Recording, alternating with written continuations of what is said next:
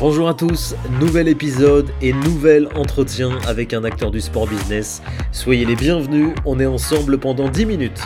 Mon invité, vous la retrouvez sur TF1 tous les vendredis soirs. Elle fait partie des aventuriers de Colanta, mais elle est aussi, avant tout, journaliste et combattante professionnelle de MMA. On parle ensemble de son parcours, de ses projets, de la place des femmes dans les médias et de l'impact de la crise, bien sûr, qui touche aussi malheureusement les sportifs de haut niveau. Ce podcast est disponible sur toutes les plateformes de streaming et pour nous soutenir, il suffit de vous abonner à cette émission. Et puis, vous pouvez aussi retrouver le sport business sur les réseaux sociaux, sur Twitter, sur Instagram, sur LinkedIn. N'hésitez pas à nous mentionner. Voilà, j'ai tout dit. Merci et bonne écoute à tous. Bonjour Lucie. Bonjour Mathieu, comment ça va? Merci d'avoir euh, accepté ce, cet entretien. Je sais que tu es, euh, pas mal sollicité en ce moment avec, euh, avec ton actualité, on va, on va en parler. Euh, tu es journaliste, combattante professionnelle de, MMA, tu as été championne d'Europe aussi de boxe anglaise et tu participes cette année à la nouvelle saison du jeu Colanta qui est diffusé euh, sur, sur TF1. Alors, il y a pas mal de, sujets à traiter ensemble, on va, on va commencer un peu dans l'ordre. La grande majorité des combattants euh, pro en France ont souvent un métier à côté et toi, tu as mené un double parcours, donc à la fois avec le sport mais aussi des études à Sciences Po et au CFPJ pardon, pour être journaliste. Donc raconte-nous comment tu euh, as mené ces deux projets à l'époque. Alors c'est simple, en fait, euh, moi je suis issue de la boxe féminine. La boxe féminine, on ne nous donnait pas euh, les moyens financiers de pouvoir payer notre loyer. Donc j'ai toujours eu conscience que j'étais obligée d'avoir un plan B en fait. Donc tout simplement, eh ben, grâce à une très bonne organisation, j'ai réussi à mener de front ces deux projets, que ce soit un parcours à haut niveau, voire olympique, hein, parce que je me suis lancée dans le projet olympique en 2012, euh, et euh, des études en journalisme. Voilà, parce que j'avais euh, quand même dans l'idée qu'il y avait des passerelles assez faciles à faire entre le sport et le monde du journalisme sportif. Je t'ai connu du coup à l'antenne de, de, RMC Sport, mais comment tu t'es retrouvé sur cette chaîne? Est-ce que tu étais passé par d'autres rédactions avant? Moi, c'était surtout Combat Sport départ sur Canal 4, et ensuite ça a été racheté par SFR Sport, et SFR Sport a été racheté par RMC. J'ai été sous contrat avec Combat Sport, et c'est là que j'ai fait j'ai fait mes armes entre guillemets. Euh, j'avais pris de l'expérience dans un stage à Eurosport. J'avais travaillé pendant deux ans à Eurosport, c'était en tant que stagiaire. Et au moment où mon contrat de stagiaire s'est fini, eh bien, Combat Sport s'est créé et c'est vrai que j'avais le profil un petit peu parfait parce que j'étais à la fois diplômée euh, de grandes écoles de journalisme, mais j'étais aussi euh, une combattante chevronnée avec un palmarès à l'appui. Et comme j'appartiens à cette génération de journalistes qui font un peu tout, c'est-à-dire monter, tourner, présenter, et ben du coup, euh, c'est vrai que c'était un petit peu le couteau suisse de sortie d'école. J'étais un bon deal pour cette chaîne, donc on a misé sur moi. Et j'en étais très contente parce que très vite, on m'a donné ma chance euh, en tant que commentatrice de combat, mais pas seulement des combats féminins, des combats masculins aussi. Donc j'ai été la, la première femme à faire ça et aussi en tant que présentatrice, ce qui n'était pas aisé, parce que j'avais déjà entendu des commentaires par le passé qui disaient Oh, avec la voix que tu as, c'est pas possible, tu seras jamais journaliste, etc. Eh ben non, c'était des gens du monde euh, de, ce monde-là, hein, professionnel, hein, mm. dans le journalisme. Donc finalement, eh ben, j'ai réussi à, voilà, à, contredire un petit peu les, mauvaises langues et euh, ça a été une très grande fierté. Et euh, tu sais, il y a beaucoup de créativité dans ce domaine-là, tu touches à tout. Donc moi j'aime beaucoup. C'est le journalisme, c'est vraiment un, un job passion et je trouve que c'est une chance dans la vie de pouvoir faire un, un job passion. Tu as mis cette activité de, de, côté pour le moment ou comment, comment ça se passe? Tu es encore en contrat avec, euh, avec RMC maintenant ou... Non, non, je ne suis plus en contrat avec eux. Euh, non, parce qu'on n'a pas trouvé de terrain d'entente. Mais euh, en revanche, je suis toujours journaliste pigiste. Disons que j'ai emprunté une voie un peu plus libre. quand mon contrat s'est arrêté, euh, en gros, j'ai choisi de redevenir combattante professionnelle, donc en MMA cette fois. Euh, et j'ai aussi euh, voulu reprendre mon indépendance par rapport à plein de choses. Donc aujourd'hui, j'ai trois activités. Je suis combattante professionnelle, euh, donc c'est ce qui me donne l'essentiel de mes revenus. Je suis aussi coach sportive et je suis euh, journaliste piste. Donc ça me permet d'avoir euh, trois sources de revenus et surtout d'avoir une vie très libre et très variée. Moi, je n'aime pas la routine, j'aime varier les plaisirs et donc j'ai mis en place une vie qui me permet de, de prendre des plaisirs de, de toutes parts.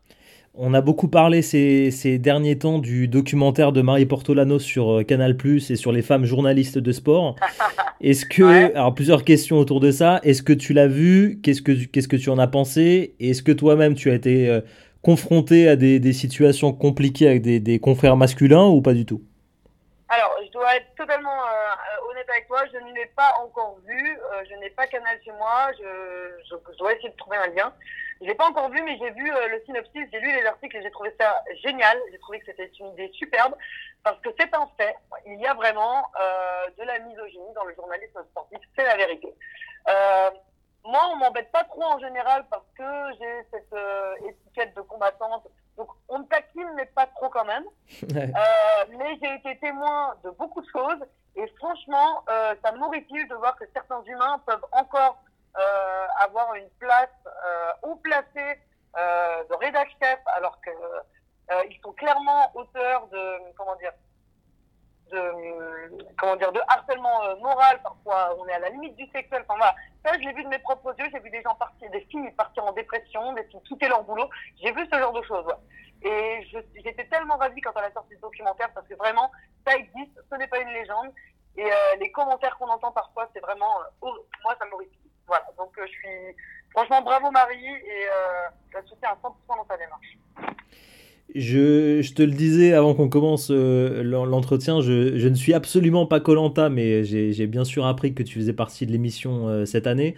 Donc, comment tu t'es retrouvé dans, dans, dans, ce jeu? Et surtout derrière, c'est quoi l'objectif? C'est de voilà, c'est dépasser, d'aller au, bout de tes limites, mais c'est aussi, j'imagine, l'idée de te faire un petit peu un petit peu connaître? Euh, alors, le, le challenge euh, est quelque chose qui m'attire de manière générale. C'est-à-dire que moi, je suis le genre de fille qui voit l'évolution dans, euh, comment dire, euh, dans les obstacles. Tu veux, pour moi, l'obstacle est mon ami. Donc, plus je suis hors de ma zone de confort, plus j'évolue dans ma vie personnelle et plus je fais de chemin. Donc, c'est vrai que j'aime sortir de ma zone de confort. C'est d'ailleurs pour ça que je me suis mise au MMA. Hein. Et du coup, c'est vrai que commençais à me sentir dans ma zone de confort dans le MMA aussi. Et je me suis dit, mais où est-ce que je peux encore aller chercher ces sensations-là? Et c'est vrai que Colanta, bah, pour moi, c'est un petit peu euh, la compétition ultime euh, qui, va qui va te challenger dans toute ton humanité parce que ça demande énormément de qualité, ça te demande une intelligence euh, sociale, ça te demande de la, comment dire, de, de l'intelligence émotionnelle. ça te demande d'être stratégique, ça te demande d'être très polyvalent physiquement, mais aussi mentalement, il faut être solide. Ça demande tellement de qualité je le voyais vraiment comme la compétition ultime. Pour moi, c'est au-dessus même du MMA. À vrai dire, je suis plus confortable dans une cage à me battre que euh, sur une île déserte, une île déserte à survie, parce que moi, je n'ai pas de compétences en survie de base. Donc, euh, c'est vraiment une manière d'aller voir ce que j'ai dans les tripes, euh, d'aller chercher des ressources là où où je n'ai pas encore exploré, parce que je ne me suis pas exploré à 100%, et c'était une manière de m'explorer et d'évoluer. Donc ça, c'était pour la partie, on va dire, entre guillemets, un peu développement personnel. Et puis après, bah, oui, euh, c'est sûr que Colanta, ça met un petit coup de boost euh, en termes de visibilité. Maintenant, très franchement, euh, moi, j'en étais pas là. Hein. Quand j'ai mis les pieds dans l'aventure, j'ai vu que c'était compliqué parce que, bon, bah, on l'a vu, hein, c'est pas simple. Ça arrive après tout le monde. pour survivre socialement, c'est très difficile. Donc à ce moment-là, moi, je te dis franchement, j'espérais juste passer une journée après l'autre. Tu vois, pour moi, une journée de passer, c'est une journée de gagner, quoi. C'était, mmh. je voyais pas plus loin à ce moment-là. J'étais humble et je voulais, voilà, je, me disais, bon, allez, essaye de survivre encore trois jours. Allez, encore trois jours. Et puis, je me fixais des objectifs. Voilà, c'est comme ça que je Tu as senti euh, justement euh, un petit boost, euh, tu, tu, parlais de ça sur, sur tes réseaux sociaux.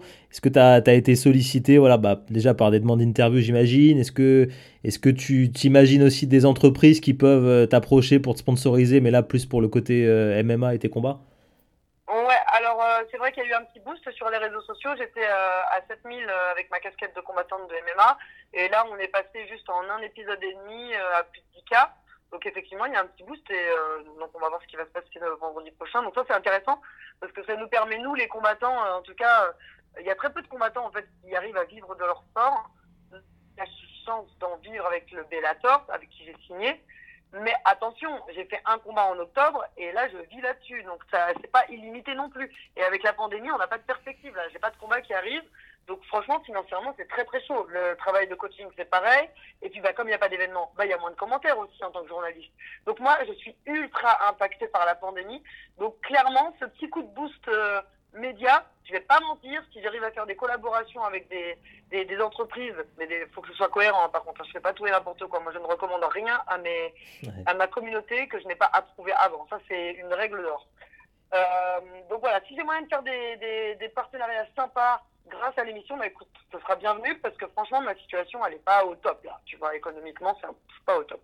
Donc oui, si je peux faire ça, ce serait top. Et si je peux en faire profiter ma communauté, eh ben tant mieux. J'ai vraiment envie de développer des partenariats dans lesquels, oui, moi aussi, je vais m'y retrouver, dans lequel le l'entreprise va s'y retrouver aussi, mais aussi ma communauté. J'ai envie que tout le monde en profite. C'est un moment de fête pour moi, Colanta. Faut que tout le monde pour que tout le monde euh, puisse en percevoir un peu les fruits, quoi. Et j'ai envie de les remercier pour leur soutien, parce que vraiment, c'est incroyable le soutien que j'ai de ma communauté. Je, les aime, quoi. Et ça, ça m'amène à la dernière question. J'allais justement te parler de, de, de l'impact euh, de la crise. Euh, tu as. Ah bah, j'ai répondu un petit peu. Ouais, tu as, as, répondu. Et, et là, je crois que tu as, tu as 36 ans, si, si je ne me trompe pas. Euh, ouais, com combien d'années bah, tu, tu, te donnes encore pour combattre? Parce que alors chez les hommes, euh, chez les pros, ouais, 36 ans, c'est plutôt, c'est plutôt la, fin de carrière. comment t'imagines, comment t'imagines la suite?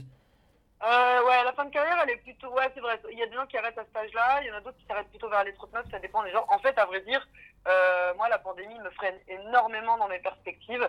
Tout est ralenti. Je m'étais fixé un objectif à deux ans pour aller vers le titre, et là, bah, tout est rallongé, donc ça va me prendre un peu plus de temps. Euh, ce qui est sûr, c'est qu'aujourd'hui, j'en ai encore sous le pied, j'ai encore la forme physique. Alors, tant que j'en ai sous le pied, moi, tant que j'ai pas atteint mon objectif, je ne m'arrête pas, en fait. Voilà, c'est simple. Je ne me suis pas fixé un âge limite. Au début, je m'en fixais, mais j'ai arrêté parce qu'au final, je dépasse tout le temps l'âge. Euh, mais clairement, tant que j'ai pas atteint mon objectif, je ne m'arrête pas. Euh, voilà. Et puis, si à un moment donné, je vois que je n'arrive plus à suivre, je n'arrive plus à. Si, si je vois qu'il y a un vrai risque au niveau santé, Là, effectivement, je prendrais peut-être une décision de ça, mais c'est pas le cas. Là, j'en ai encore sous le pied, j'ai encore d'énergie, j'ai encore de l'agressivité, j'ai encore faim. Donc, euh, pour l'instant, non, non. Tant que l'objectif n'est pas atteint, on continue. super, Lucie. Merci d'avoir euh, répondu à mes questions. On peut donc te retrouver euh, sur sur Colanta et TF1 tous les vendredis soirs, si je me trompe pas. Euh, tous les soirs à 21h. Et, et, bien sûr, on espère te, te, revoir combattre dans la cage là au cours de l'année 2021. On espère, on espère qu'il y aura des. J'aimerais bien, n'hésitez pas à taguer le Bellator. J'aimerais bien combattre en juillet, les amis. voilà, faites passer le message. Super. Merci beaucoup, Lucie.